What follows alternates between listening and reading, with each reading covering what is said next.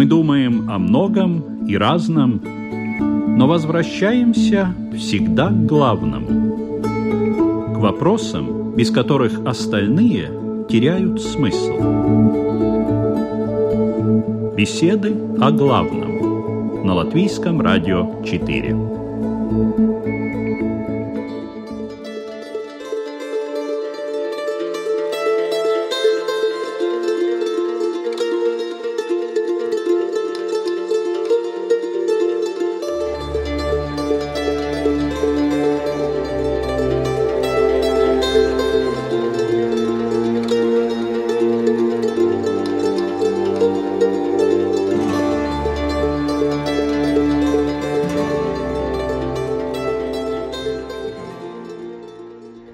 Здравствуйте, уважаемые радиослушатели! Недоразумения с близкими, неполадки в работе, ссоры, конфликты, проблемы со здоровьем, не говоря уже о тяжелой болезни или смерти значимых людей. Все это приводит к сбою в гармонии души, в душевном равновесии. Есть люди, для которых восстановить это равновесие, покой в душе не очень сложно – они как тяжелый шарик на веревочке. Качнулся в сторону, поколебался и опять вниз. Остановился. Но таких мало. В основном мы долго переживаем, перемалываем в душе и горе, и обиды, и наши страхи. Что делать, чтобы вернуть душевное равновесие? Есть ли советы у религии на этот счет? Спросим сегодня об этом у участников программы «Беседы о главном». А это православный священник Валентин Васильев. Здравствуйте, дорогие радиослушатели. Буддист Игорь Домнин. Добрый день. Равин Элиоху Крумер. Добрый день. И имам Мухаммад Гига. Добрый день. Ведущая программы Людмила Вавинска, и мы начинаем.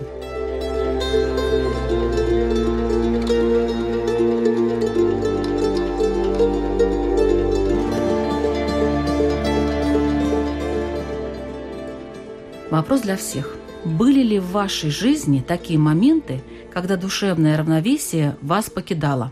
Конечно, как у всех людей, человек не может быть абсолютно полностью устойчив. Ну, если этот человек не Будда там или не, не Христос, если по христианской ну, Вот у вас церкви. когда это произошло? Вот вы А. помните какой-то такой особенный момент? И с чем это было связано? Да много, да даже трудно сейчас представить. Это те моменты, когда эмоции захлестывают. Э, ну, я вообще, в принципе, эмоционально не очень устойчивый человек. Меня довольно легко, к сожалению, выбить из душевного равновесия. Но Ну, это на этом внутри все происходит, да? Да, но у интроверта тоже вполне себе бывают проблемы с душевным равновесием. Вот, ну, например, любой экзамен, да, меня очень успешно выбивает из душевного равновесия. Как часто вам приходится сдавать экзамены? Не очень часто, но, допустим, общественные какие-то лекции, да, занятия с новой аудиторией приходится вести достаточно часто, и это тоже мне дается так довольно тяжело. Но что поделать, положение обязывает. Ну, как-то вы успокаиваетесь, да? Эм, Или все время переживаете? Вы знаете, ну, во-первых, я приучил себя думать о том, что любое переживание – это временное явление, то есть рано или поздно так или иначе оно закончится. Во-вторых, как меня научил один мой знакомый, опять же, все равно же я знаю больше, правильно? Раз я веду это занятие. Поэтому нечего переживать. Вот, ну, да? как пройдет, да, так и будет хорошо. Другие точки отчета, они просто отсутствуют. да. Я думаю, у каждого человека в жизни наступает такое, когда нарушается его душевное равновесие. Но если говорить лично обо мне, то это в основном связано с работой и семьей. Когда ты пытаешься, и основной целью и задачей моей как религиозного деятеля это исправлять людей, давать какие-то полезные наставления, то когда у тебя не получается, когда тебя человек не слышит, либо у него не получается, вот это то, что выбивает из колеи. Как вы Вот себя в имам. этот момент ведете? Я стараюсь, естественно, не показывать это, да. Это зачастую бывает, когда замыкаешься в себе уже наедине. Потому что это, если это показывать перед людьми, это не очень так правильно. Поэтому в основном это уже когда заканчивается рабочий день или эта ситуация уже, да, когда ты чуть абстрагируешься, начинаешь потом и так И что вы неприятно делаете? бывает. Есть э, так называемые зикры. Зикры это То есть читаете какие-то маленькие поминания, да, да. И это очень помогает, кстати, это проверено. Есть определенное. Православный священник, отец Валентин. Ну, меня э, часто из равновесия выводит какая-то наглость, ну, может быть, подлость, которая совершается в отношении других людей. Ты не можешь смотреть на это равнодушно и э, теряешь самообладание.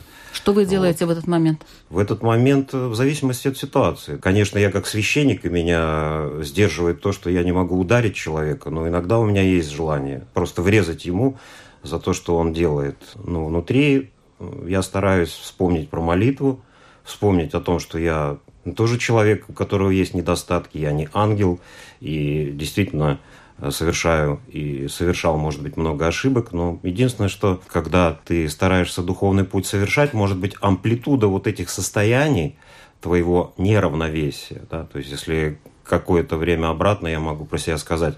Я мог там кричать, там какие-то слова говорить грубые, то сейчас с Божьей помощью я сдерживаюсь, и внутри, может быть, это происходит. Нет такой амплитуды, которая была раньше. А зачем человеку стремиться к душевному равновесию? Вот что это дает? Что говорит буддизм об этом? Ну, вообще, э, очень интересно сам термин «душевное так, равновесие». Ну, для буддизма это не характерный термин, потому что ну, в буддизме просто души нет. Не подразумевается наличие души. В буддизме говорится скорее о потоке сознания или об уме. И здесь более, наверное, уместный термин для буддистов будет спокойствие ума. И спокойствие ума, оно дает возможность контроля над собственными эмоциями. Это в первую очередь. И возможность контроля над эмоциями дает возможность контроля над собственной жизнью. То есть э, мы сами тогда проживаем нашу жизнь.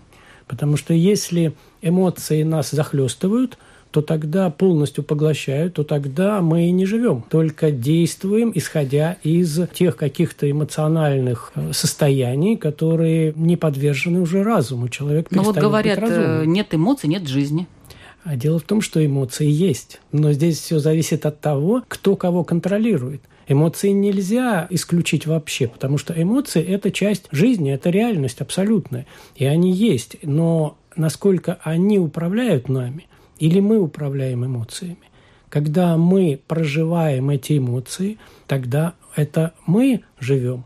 А если эмоции проживают нас, то тогда Они мы нас живем. сжигают, да, получается? Да, да. да. Имам Мухаммад Гига. Я бы, знаете, разделил бы, вот, когда мы говорим о душевном равновесии, я бы связал это и с телом тоже. Для чего нужно душевное равновесие? Для того, чтобы твои поступки э, соответствовали тому, что учит тебя твоя религия. То когда тело и душа находятся в равновесии, так как это неразрывные части по исламу, нужно пытаться синхронизировать эти две понятия, то есть и душу, и тело. Для чего это нужно? Для того, чтобы не нарушить этот баланс. Вот когда человек, он выбит из колеи, как раз когда нарушает он душевное равновесие, бывает от него исходит не совсем адекватное поведение. Это влияет на манеры. Если говорить об обществе, то это влияет и на отношения в семье, и на отношения на работе, даже по отношению к самому себе то же самое. Поэтому вот если конкретно говорить о вопросе, да, подобно тому, как и тело нуждается в подпитке для того, чтобы это тело функционировало,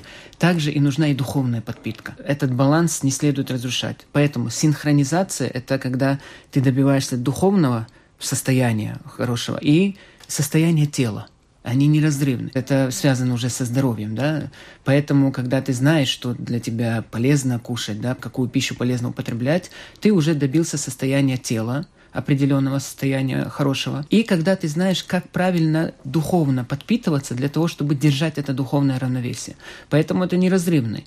Да, не только о душе следует говорить, но и о теле тоже. Очень интересно. Я вам скажу, как-то я рассчитывала на более такой простой и формальный ответ. А что в иудаизме? Ну, во-первых, нужно сказать, что когда человек, скажем, теряет душевное равновесие теряет, спокойствие разума, да, то он склонен совершать ошибки. В принципе, жизнь — это штука сложная, и для того, чтобы принимать правильные решения, человеку нужно очень точно взвешивать разные вещи. Это, разумеется, можно сделать только э, если человек находится в спокойствии. И точно так же, в принципе, расти и развиваться человек по-настоящему конструктивно может только когда он находится в состоянии равновесия. То есть, разумеется, кризисы, да, они дают человеку толчок, но сделать что-то с этим толчком, да, построить что-то на его основании можно только когда человек, скажем, вменяем. С другой стороны, почему, в принципе, человек теряет душевное равновесие. В определенном смысле можно сказать, что это говорит о неком, скажем, дефекте его личности и неком дефекте его веры. То есть то, что заставляет нас терять душевное равновесие, это какие-то события, которые с нашей точки зрения не должны происходить. В конце концов, человек, он обязан верить, что все, что происходит, оно так или иначе происходит по воле Всевышнего. И тогда равновесие остается, да, Да, какое-то да, душевное. да. Несмотря на то, что может быть больно, там грустно. Ну, это то, к чему человек должен стремиться, скажем так. да. Православии Наверное, уместно вспомнить, что в одной из главных служб православной церкви божественной литургии один из первых возгласов молитвы, который произносит либо священник, либо диакон, есть «миром Господу помолимся».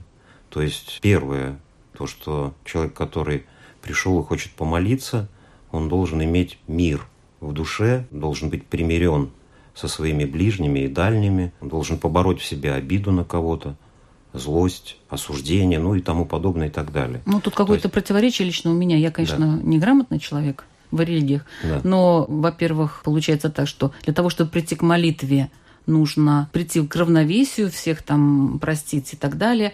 С другой стороны, для того, чтобы прийти к равновесию, нужно помолиться. То есть получается, что ты до молитвы не дойдешь, потому что у тебя нет этого равновесия. В то же время тебе нужно помолиться, чтобы получить это равновесие. Как это? Нет, ну это очень просто. Я же сейчас говорил об общественном богослужении. А, да. Об общественном богослужении божественная литургия. И литургия – общее собрание верующих, когда они приходят в храм и молятся там все вместе.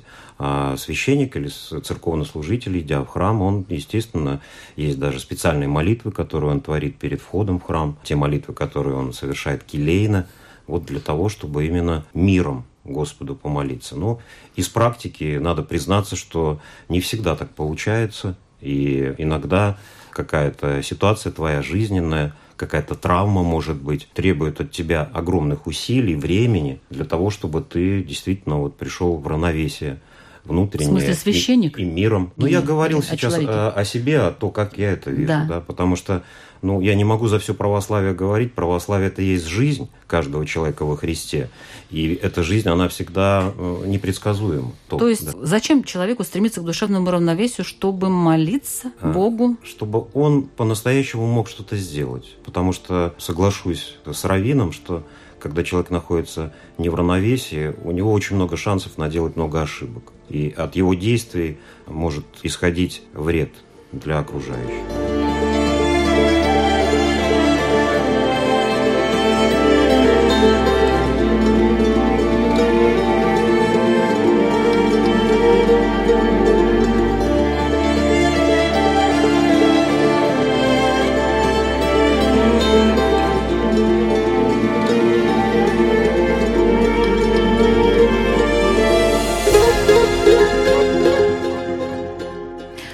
Последствия травмирующих ситуаций и выход из них. Есть ли какие-то общие советы в православии? Господь Иисус Христос обращается к каждому человеку, говоря, «Приидите ко мне, все труждающиеся и обремененные, и аз упокою вы, возьмите иго мое на себе и научитесь от меня, ибо я кроток и смирен сердцем, и обрящите покой душам вашим». То есть Бог призывает человека к кротости и смирению. Той ситуации, когда он должен принять то, что на него обрушилось, с чем он столкнуться, и проявить кротость. Ну, кротость не как бы такой овечки жалкой, а кротость, когда он находит в себе силы справиться с тем, может быть, негодованием, с той злостью, которая в нем, как вулкан, возникает. А в исламе есть какие-то советы, такие общие, скажем так, да, вот для человека, чтобы он мог прийти к какому-то хотя бы равновесию? Как бы человек ни старался скрыть отсутствие вот этого душевного равновесия, все равно это выявляется рано или поздно. Именно его, опять же, неадекватными какими-то действиями, поступками. То если это касается лично его, и если это э, бывает в семье, да, в семье нарушилось это равновесие, то это связано тоже с тем человеком, с которым ты живешь. Если он не с такими понятиями, как у тебя, то ты очень часто будешь терять это А равновесие. общие какие-то есть советы религии? Это определенные молитвы, это чтение священного писания, это даже слушать священное писание, даже если сам не читаешь, то это приводит тебя в такое состояние. Кстати, в Коране сказано о том, что разве не поминанием Господа успокаиваются ваши сердца? То есть именно поминанием Господа, будь то это Коран или молитвы другие, да, успокаиваются сердца. Вот это, а, это очень часто я повторяю, это очень помогает верующим. Ну, если нету Господа, как у буддистов. Тема успокоения ума стоит вообще в основе буддизма. Этому посвящено ну, огромное количество всевозможных техник и методов успокоения ума. Ведь тревога и э, беспокойство, оно бывает разной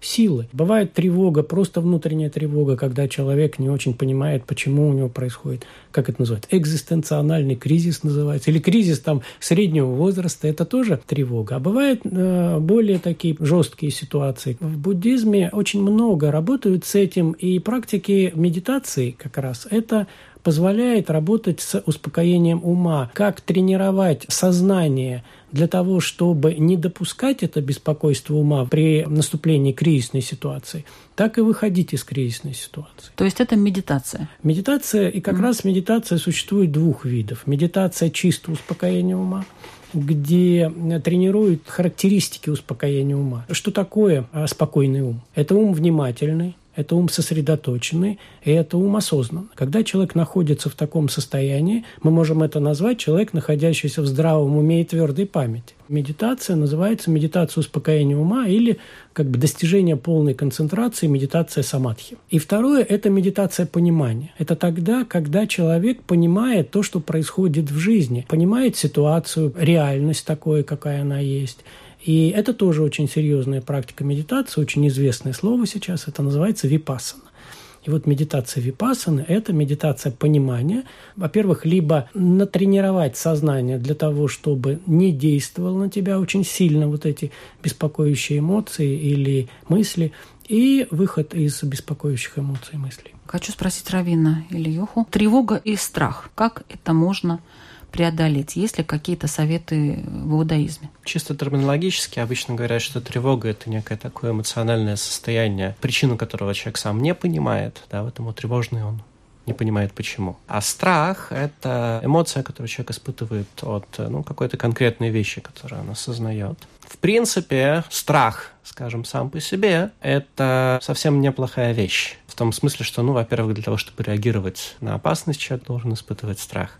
Ну, смотря, наверное, в а, каком размере этот страх. Конечно, он должен быть в адекватном размере. Да? То есть в неадекватном размере любая эмоция, любое переживание, понятное дело, что это нехорошо. Разумеется, человек должен, скажем так, бояться Бога, в том смысле, что он должен ощущать э, его присутствие в своей жизни. Но да, именно бояться его... он должен Бога. Можно так сказать. В чем, собственно говоря, разница между страхом и любовью. Мы говорим, что это вот две таких основных эмоции, на которых строится служение человека Всевышнему. Что любовь — это состояние, в котором э, как бы для нас объект любви всегда находится слишком далеко. То есть к нему хочется приблизиться, быть ближе, ближе, ближе, ближе. Где бы ты ни находился, это все еще слишком далеко. А да? страх это наоборот. А да? страх это наоборот. Угу. Да, это ощущение того, когда объект нашего быть, страха, да? он находится к нам слишком близко. Угу. Есть ли какие-то методы борьбы вот с этими, скажем так, неприятными состояниями? Да, опять же, человек должен тренировать в себе уверенность в том, что Бог, Он рядом с ним, и все, что с ним происходит, да, оно происходит по Его воле. Соответственно, Он э, как бы может его спасти от любой опасности. Для этого, в принципе, ну, человеку нужно хорошо понимать, что с ним самим происходит. И э, для этого существуют специальные книги, которые принято изучать. Религиозные да, книги? Религиозные книги. Mm-hmm. Так называемые сифрей мусар, да, то есть книги по, скажем, э, ну, обычно переводят что-то вроде нравоучения, которые помогают человеку разобраться с тем, что происходит у него в душе, и с тем, что является причиной этих состояний. Разумеется, молитва тоже помогает.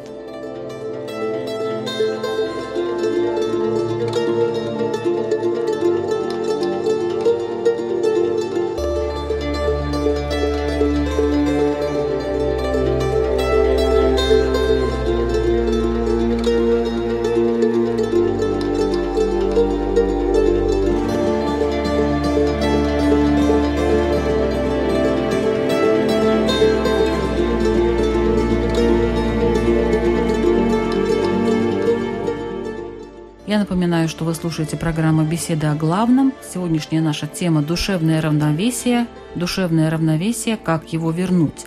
И в обсуждении темы участвуют имам Мухаммад Гига, раввин Ильёху Крумер, буддист Игорь Домнин и православный священник Валентин Васильев. К имаму хочу обратиться. Вот э, тема «Благоприятная атмосфера в семье». Что это такое с точки зрения религиозных учений? Как ее можно достичь? Знаете, по исламу, для того, чтобы достичь душевного равновесия в семье, это, конечно, строится все на законах Бога. То есть в исламе это очень четко описано, очень строго и ясно. Если два человека, у них одни понятия, у них одни задачи и цели, то тогда, несмотря на то, что у них характеры бывают разные, да, люди, они бывают э, не всегда одинаково мыслят и так далее, но есть общие цели есть общие цели, которые они перед собой ставят, семья, муж и жена. И они идут к этой цели, несмотря на то, что иной раз по пути бывают какие-то расхождения.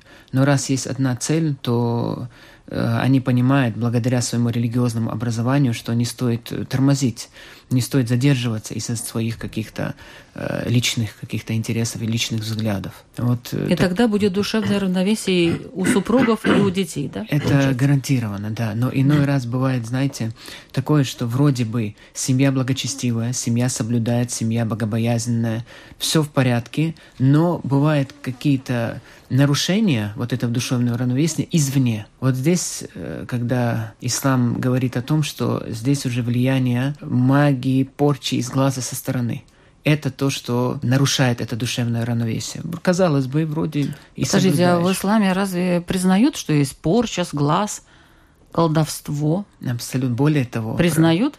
Да, да. Более того, пророк Мухаммад сказал о том, что большинство смертей в моей умме, в моей общине, именно по причине сглаза. Это его изречение.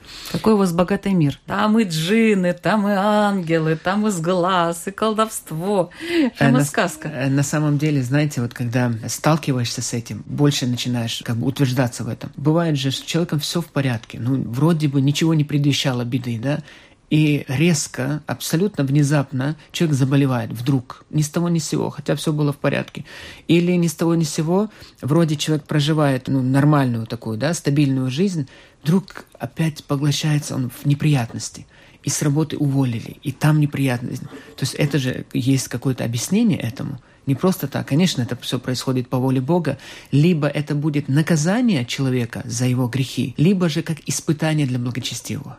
Как тогда приобрести душевное равновесие, если тут э, такое происходит? Э, снимается эта порча, снимается с глаз, снимается а кто эта магия. снимает? Компетентный имам, шейх. Имам? И шейх, который имеет, соответственно, разрешение да, на это. Как у нас к колдовству относится православная религия? С глаз порча? Да нет, ну, мир невидимый э, не воспринимается как сказка не только православными, а вообще верующими людьми. Если мы классическую литературу посмотрим, Лермонтова, Пушкина, ангел белый, ангел черный, демоны, и это совершенно не сказка. И духи злобы поднебесной, как в Священном Писании мы знаем, они... Э, а кто снимает порчу в православии? В православии есть такой момент, что у нас нету конкретно каких-то таких мест или людей, которые порчу снимают. Конечно, есть в первые века христианства существовал экзорцизм, люди, которые могли изгнать этих злых духов из людей. И сейчас, может быть, какие-то единицы есть. Но основное средство для верующего человека как-то себя защитить – это участие в церковных таинствах,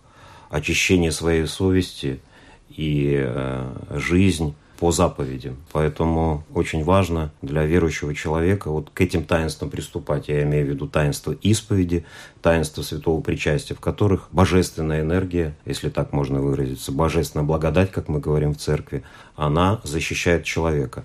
Но так же, как и в других религиях, есть такие моменты, когда Бог попускает совершиться, будем говорить, нападение вот этих злых духов на человека, потому что без Божьей воли они, как сказано в Священном Писании, даже в свиней не могут войти.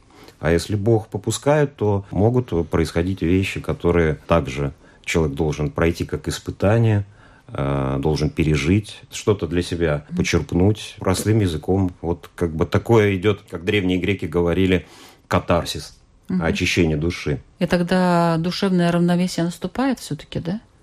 После очищения души.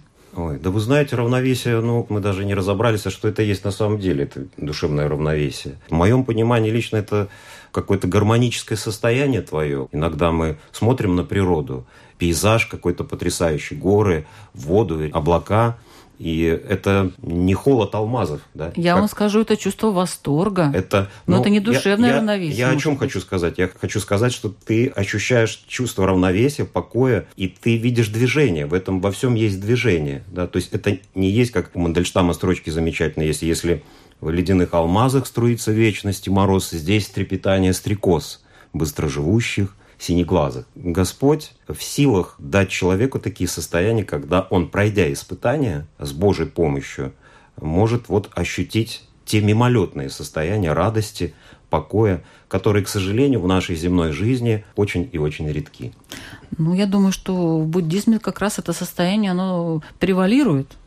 Состояние mm. равновесия, спокойствия это, это разума. Цель. Это цель. Это цель. Ну, да. так сказать, люди же, если к этому стремятся, все-таки они достигают, правильно? Не так, Конечно, что да. неожиданно да. и очень кратко, да? Ну и дело в том, что здесь э, существуют степени такие. Это же не значит, что вот как бы спокойствие ума, оно абсолютно нет. К спокойствию ума надо идти очень долго. Сначала сильное беспокойство, потом слабее беспокойство, потом еще слабее, слабее, слабее. И в результате мы доходим до абсолютного спокойствия, что называется нирваной. Ну это абсолютное, да? Но да. Оно не такое, как вот в православии, я так поняла, со слов отца Валентина, что душевное равновесие – это очень что-то такое живое, очень трепетное, которое возникает и пропадает, ну, возникает но и пропадает. Поэтичное, насколько но это я понимаю. мое ощущение, да, но если да, еще конечно. говорить, да, если говорить примеры, потому что каждый из нас э, человек отличный от другого, и у каждого своя эмоциональность, впечатлительность, поэтичность, если можно сказать. Э, яркий пример – это вот э, святой преподобный Серафим Саровский, который имел такое равновесие, когда он любого человека встречал с возгласом «Радость моя, Христос воскресе». То есть он радовался любому человеку. Может быть, человек даже... А радость хот... – это равновесие вот разве? Это радость о Господе. А, вот, это а, другое. Радость, радость да? в Боге человека. Mm. Поэтому в православии нет вот этой вот статичности, это всегда движение. Да, да. Это всегда движение, это не какая-то замороженность. Это всегда возможность вот жить, и что-то с тобой происходит. Да? Ну, Эмоциональная эмо... религия православия. Такая живая, самая, живая самая эмоциональная. В, в, этом, в этом плане как раз вот буддизм, он абсолютно конкретен. И там это очень все четко прописано. И там есть э, очень четкие степени, и степени достижения спокойствия ума. Одна из первых степеней э, спокойствия ума – это восторг. Следующая степень – это блаженство. Следующая степень – это спокойная равностность. Следующая степень – это безличность. И всего таких степеней 9. Вот эти первые четыре ступени – это называется степени достижения состояния полного успокоения или самадхи.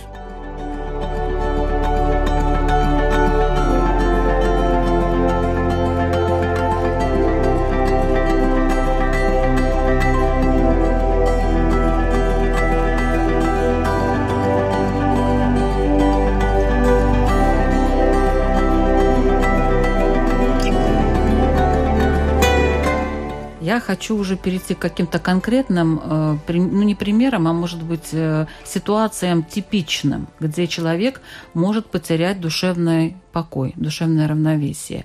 И попрошу, может быть, кто считает, что это его, ближе к нему, чтобы прокомментировал эти ситуации. Ну вот, допустим, потери близких как вернуть душевное равновесие после этого? Кто может? Вы знаете, я, конечно, не могу дерзать говорить об этом, но у меня, слава богу, не было такого, чтобы я терял самых близких людей. Но брата моей мамы я потерял, да, любимого дядю. То есть в какой-то степени, может быть, я этот опыт испытал. И как священник сталкиваюсь постоянно с такими ситуациями, когда люди теряют людей внезапно и детей, и вообще в рассвете сил каких-то своих друзей. И здесь, конечно, вопрос очень индивидуальный. Самый главный способ – это поддержка близкого человека, поддержка родных, друзей, священнослужителей, к которым этот человек пришел, что это на самом деле очень и очень непросто, но вот это нелицемерное соучастие, когда это получается, она человеку придает силы. И, конечно, у каждого проходит это по-своему. Можно точно сказать, что если человек потерял любимого человека, эта рана у него остается на всю жизнь. Как-то нельзя искусственно ее заделать. И там человек говорит, иногда проходит год, он говорит, ну я вот вспоминаю, там мне человек снится, я думаю о нем. А мы ему говорим, ну так это же, это же радостно, что вы вспоминаете, вы любите его, память о нем не исчезла, вы же не можете просто забыть про это. Здесь вот именно такая любовь нелицемерная, которую может близкий оказать и поддержать человека в такой ситуации. Любое испытание, естественно, накладывает отпечаток на любого человека, тем более такое болезненное, как потеря близкого человека. Но ислам учит готовить себя к таким ударам, готовить себя к этим испытаниям. В Священном Коране сказано, что «О благочестивые, о верующие, к вам придут испытания». То есть это неизбежно.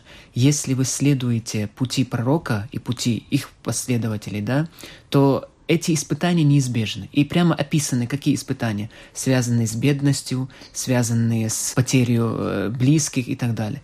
Поэтому ислам учит подготовить себя к этому заранее. Иначе... А как я... подготовить? Духовное развитие, духовное совершенствование. Это набирается через религиозные знания. То есть это достигается через религиозные знания. Чем больше ты знаний набираешь, тем сильнее ты становишься духовно, и тем качественнее ты можешь отражать да, эти удары, то есть тем безболезненнее Быстрее ты... ты возвращаешься в это состояние, которое называется не только душевное, но и телесное. Да? Совершенно верно. Да. Пророк Мухаммед говорил, что большинство испытаний в этой жизни получают сами пророки-посланники от Бога, для того, чтобы это послужило примером для других. Сразу вспоминается, что по сравнению со мной, какие испытания эти люди у пророка Мухаммеда было три сына и четверо дочерей. Все умерли, когда они были маленькими, кроме одной дочери Фатимы. То есть все умерли. То есть какое испытание человек прошел. И помимо этого еще другие испытания с болезнями и с, с его жизнью. То есть э, Всевышний показывает, что вот эти люди проходят самые сильные испытания, а вы для того, чтобы этот удар да, достойно пройти, нужно готовить себя готовить себя до этого. Иначе очень трудно приходится. Вы знаете, даже есть такие случаи, когда на суицид человек даже идет. Почему? Потому что он духовно не укреплен. Потерял близкого человека, например, новорожденного ребенка, все, для него это катастрофа. А если бы он был духовно укреплен, естественно, это плакать никто не запрещает, да, и эмоциональное состояние будет не самое лучшее. Но зато ты не станешь идти на такие крайности, на такие меры, как суицид или там с ума сходить. Некоторые с ума сходят. Это такие примеры бывают. Именно от таких ударов, от таких испытаний человек либо, возможно, и суицид, и полностью выходит из себя. Поэтому вот это очень важно, подготовить себя заранее. Ну да, одна из, конечно, таких самых больших проблем с такими ударами судьбы, что, в принципе, особенно в современном обществе, люди не имеют инструментов, с помощью которых они вообще могли бы осознать, что, собственно говоря, э, с ними происходит. В том смысле, что, э, несмотря на то, что мы все вроде как знаем, да, что человек смертен, тем не менее, ну, в рамках современных понятий, да, непонятно, что с этим делать. Люди, как правило, живут, да, так как будто они будут жить вечно, и все окружающие их люди, которые тоже, в принципе, являются что частью их личности, да, они в их представлении тоже будут жить вечно. Ну, во-первых, нужно сказать, что само по себе время оно помогает. Да, и это нужно знать, что скорбь — это некий психологический процесс, который имеет свои законы. Так или иначе он развивается по этим законам. Со временем, да, это ощущение горя и ощущение утраты, оно не исчезает. То есть бывает, что исчезает, да, но даже если оно не исчезает, все равно, как правило, оно входит в какие-то, скажем, более умеренные рамки. Но, в принципе, человек должен, конечно, понимать, что он смертен, а окружающие его люди. Поддержка какая-то со стороны религиозных знаний, как в исламе, вот такое. Да, да. Есть да, такое? Да. А, вот, то есть человек должен понимать, что, в принципе, то, что существует смерть, это в конечном итоге для пользы людей. В том смысле, что если бы мы все были бессмертные, да, то люди бы не ценили жизнь. Вот кто об этом думает в тот момент, когда его близкие погибают? Эм... Что это полезно для всех? Для человека верующего это легче, потому что он знает, что человек он не пропадает бесследно. Душа умершего возвращается в этот мир, если в этом есть необходимость. И в конце концов мы верим в то, что в конце дней смерть, она исчезнет, и все люди, которые достойны жизни, они будут жить, и только от самого человека зависит, ли он будет достоин этой жизни. То, чем могут помочь близкие люди, да, и религиозные деятели, это, ну, эмоциональной поддержкой тем, что они находятся рядом с этим человеком, поскольку потеря близкого – это потеря как бы части своей личности тоже. Точно так же, как в определенном смысле потеря здоровья, да, или потеря имущества. Да, вот потеря здоровья, допустим. Вот э, если, скажем, у человека потеряно здоровье, ну, на разной степени может это быть, да, окончательно, там, не окончательно, там, не знаю, до инвалидности или просто, или вдруг какая-то тяжелая болезнь. Это на человека очень сильно влияет, конечно, на его восприятие окружения, окружающих и так далее. Но вот можно как-то даже в таком состоянии, э, находясь в состоянии болезни, потеряв здоровье, какой-то иметь позитивный настрой и прийти к какому-то хотя бы душевному равновесию? Конечно, к этому нужно стремиться.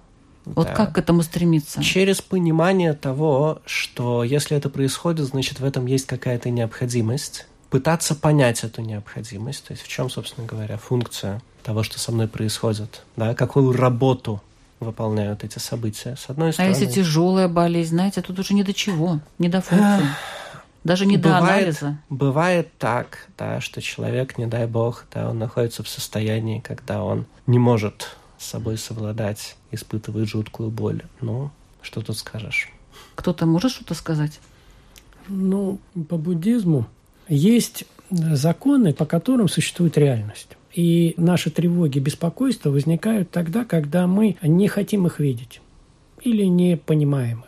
И первый закон, по которому существует реальность, как говорит буддизм, он звучит просто, называется аничча, то есть непостоянство. Можно сказать так, что все, что имеет свое начало, имеет свое завершение без исключения. И поэтому, когда человек начинает видеть в реальности то, что все начинается и все заканчивается. И не просто знать это, потому что все мы знаем, что мы умрем. Но кто из нас понимает это? Кто живет с этим чувством, что он умрет? Кто живет с этим чувством, что умрут его близкие? Ну, это очень тяжело. Какое то душевное это, равновесие это при таких мыслях? Это приводит к очень, об этом. очень большому душевному равновесию, потому что мы в нашей жизни очень много не живем. Если мы думаем, что мы живем вечно, ну как же, сегодня у нас хорошо, сегодня у нас счастье, ну ничего, подумаешь, завтра то же самое будет. Я сегодня нахожусь рядом с близким человеком, вместо того, чтобы обратить внимание, чтобы наслаждаться этой ситуацией, я говорю, а я посплю, завтра тоже будет. И послезавтра это будет. Я не чувствую, что этого человека не будет. Как это и э, навек прощайся, когда прощаешься на миг. И вот когда мы начинаем каждый миг жить как последний, тогда наша жизнь наполняется счастьем, наша жизнь наполняется жизнью на самом деле. И это происходит тогда, когда мы начинаем понимать смерть. Випассана, знаменитая медитация, она как раз в этой медитации мы пытаемся понять вот это вот непостоянство, понять всеобщее изменение жизни, понять, что все изменяется, что все имеет свое начало, все имеет свой конец. Это то же самое, как, допустим, мы подходим к воде, набираем в руки воду и хотим пить. И в это время нас что-то отвлекло, и мы решили помечтать. А потом раз пить, а воды уже нет, она утекла. Поэтому, когда у нас есть возможность жить, надо жить. Что-то улыбается отец Валентин. Ну, жизнь прекрасна, несмотря на то, что мы говорим о болезнях, о смерти, с которыми мы сталкиваемся. Но замечательно, что мы об этом говорим, и это помогает нам научиться очень трепетно относиться друг к другу, поддерживать, вот, ценить те мгновения, о которых сейчас говорилось. Но здесь главный христианский праздник – Святая Пасха, победа над смертью. Христос воскрес, и поэтому эта надежда, она в сердце каждого верующего человека есть. Как сказано, что если это сердце возрадуется однажды, то этой радости уже никто не отнимет. Когда человек действительно об этом почаще размышляет, потому что ну, это невозможно постоянно, действительно, как вы говорите, думать о смерти, потому что надо и жить, и дела обыкновенную, работу, какие-то будни совершаются. Но когда он все-таки чаще задумывается об этом, это дает ему возможность не бояться смерти и быть погружен в этот страх, а из-за вспоминания смерти ценить каждое мгновение своей жизни. Все в Божьих руках, если Господь в силах был из ничего, из какой-то ничтожной маленькой молекулы, которая находится на кончике иглы, создать нас, вот тех, которые сейчас сидят, разговаривают, мыслят, значит, Он и в силах будет создать из праха, который от нас останется, также э, воссоздать нас. И надежда об этом, как э, и примеры из природы, когда падшее зерно погибает и вырастает много других зерен, да, оно говорит нам о том, что ну, не все безнадежно. Я бы хотел обратить внимание, что восприятие людей отличается, когда он теряет близких людей. Восприятие религиозного человека, когда он теряет э, близкого, да, оно абсолютно отлично от простого человека, который потерял э, близкого. Почему? Потому что для богобоязненного, для религиозного человека это лишь переход в иной мир, да, как бы, и он знает, что он умрет также верующим, они встретятся в раю. Но для человека, который духовно не развит, который слабый в этом понимании, для него это катастрофа, потому что все его планы и мечты были связаны с временной жизнью. Он не думает о будущей жизни, о вечной жизни, поэтому тяжелее ему воспринимается эта новость.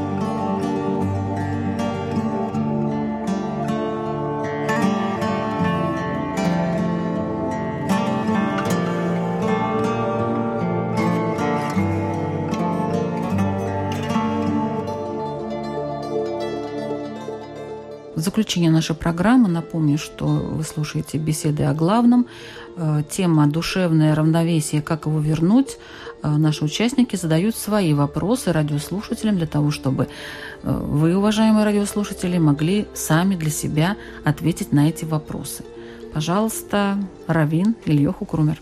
Есть э, такая история в Талмуде. Раби Лозар заболел, его учитель Раби Йоханан пришел его проведать, увидел, что тот лежит в темной комнате, у него не было денег на освещение. Раби Йоханан закатал рукав, но он был настолько святым человеком, что его тело, оно светилось. Вся комната осветилась, и Раби Лозар заплакал. Раби Йоханан у него спросил, почему ты плачешь, если от того, что ты бедный? Ну, не каждый удостаивается быть богатым. Вот, если от того, что ты, с твоей точки зрения, мало учился, да, так важно не сколько, а важно насколько искренне. Если от того, что у тебя нет детей, так у меня вот были дети и все умерли. Потому что Раби Лозар ему ответил, что нет, я плачу из-за твоей красоты, которая сгниет в земле. Раби Йоханан сказал, вот об этом, да, мы с тобой оба будем плакать, они оба плакали. Так э, вопрос, на самом деле, кто из них, да, ближе к душевному равновесию? Да, Раби Йоханан, который видел страдания своего ученика, у которого это, видимо, тоже вызывало боль, близкий человек, который страдает, смог собраться да, и найти ему слова утешения. Или Раби Лозар, который, находясь внутри своих страданий, тем не менее, они как бы для него были ничто по сравнению с тем, что мир лишится его наставника. Спасибо. Буддист и Кридомнин. Мне очень хочется, чтобы каждый из людей или слушателей, которые слушают эту передачу, посмотрел бы внутрь себя и попробовал увидеть свое беспокойство, свою тревогу. И увидеть, что приводит к беспокойству, а что приводит к спокойствию. Какие ваши действия приводят к беспокойству, а какие приводят к спокойствию. Спасибо. Имам Мухаммад Гига. Хотел бы обратить внимание радиослушателей на то, что если они чувствуют отсутствие душевного равновесия, то этому есть определенные причины. Есть причина того, что они не являются соблюдающими, а есть причины извне. Так вот, если это человек, он уверен в том, что он вроде бы все правильно делает по религии, ничего не нарушает, но тем не менее чувствует какую-то такую нестабильность и отсутствие этого душевного равновесия, то я советую ему прийти в наш центр для того, чтобы убрать все эти беспокойства и тревоги. И на моей практике было такое, когда после нескольких сеансов прекратилось это. Уверены ли вы, э, дорогие радиослушатели, что действительно вы ощущаете свое душевное равновесие и спросите себя, на чем это основано, чтобы это не было основано на каких-то ложных э, домыслах, а это чтобы действительно было основано на правдивости. Спасибо. Православный священник, отец э, Валентин Васильев.